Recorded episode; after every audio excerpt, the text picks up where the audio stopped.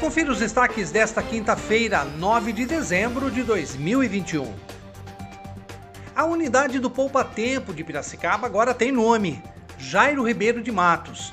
A homenagem foi feita pelo vereador Pedro Kawai, que é o autor do projeto aprovado esta semana pela Câmara de Piracicaba.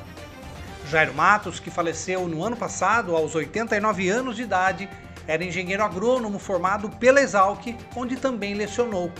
Foi vereador entre 1973 e 76 e depois elegeu-se como deputado estadual, exercendo três mandatos.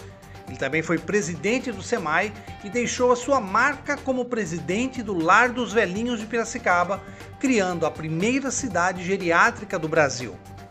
Jairo Matos também tem papel importante na história das comunicações e do jornalismo de Piracicaba.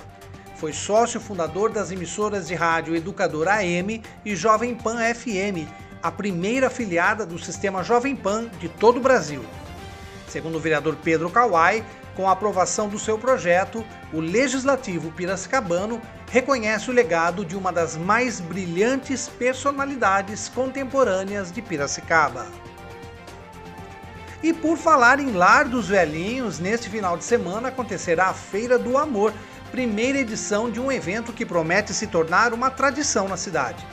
O evento reunirá exposição e venda de artesanato, peças de decoração, produtos natalinos e gastronomia, com parte da renda revertida para a instituição. No sábado, dia 11, a feira será realizada das 10 às 22 horas e no domingo, dia 12, das 10 às 18 horas.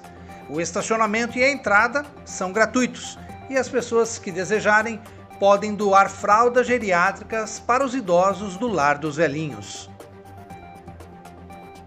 Acompanhe os nossos podcasts pela Rádio Kawai, disponíveis no Facebook, Instagram e no Spotify.